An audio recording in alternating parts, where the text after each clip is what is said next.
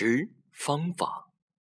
听完我们七嘴八舌的讲述，阴婆露出令人琢磨不透的怪笑，不紧不慢地说：“但凡怀着极大恨意而死的人，死后阴魂会附在临死前看到的某件物品上，并且会以这种物品为媒介而出来害人。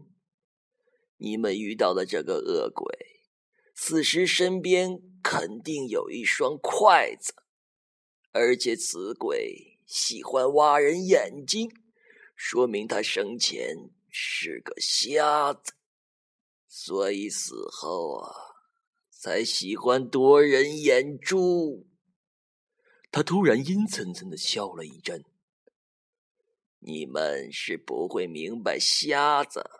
对眼睛有着多么强烈的渴望！我感到身上一阵阵的发冷，四肢冰凉。陈依然见到我的异状，关切的道：“你怎么了？”我摇摇头：“这屋里有点冷，我有些难受。”阴婆突然睁开眼皮，那对空洞洞、黑漆漆的眼眶死死的盯着我。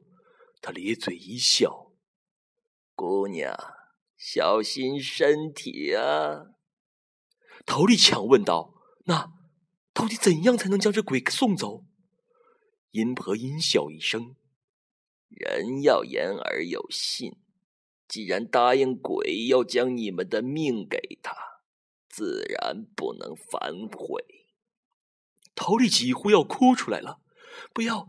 再说又不是我答应把命给他的，除此之外就没别的办法了吗？”他突然想起了什么，忙掏出钱包：“钱，我给你钱，求求你救我一命。”阴婆摇摇头：“你们并不会都死。”陶丽，什么意思？替身。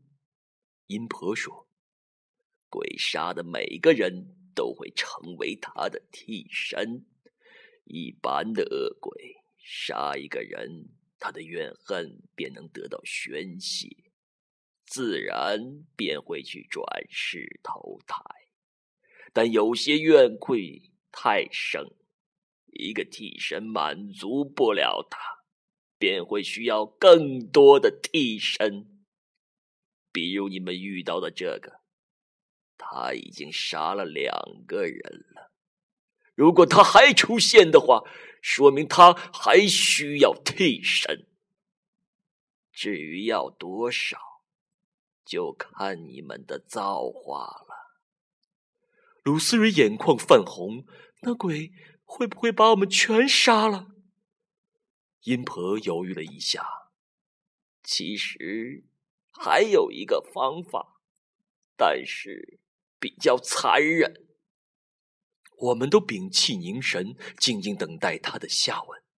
这时，门口突然传来一声响动。谁？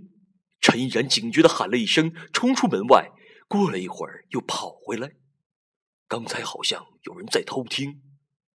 阴婆没有理会他，继续说道：“这个方法是活祭。”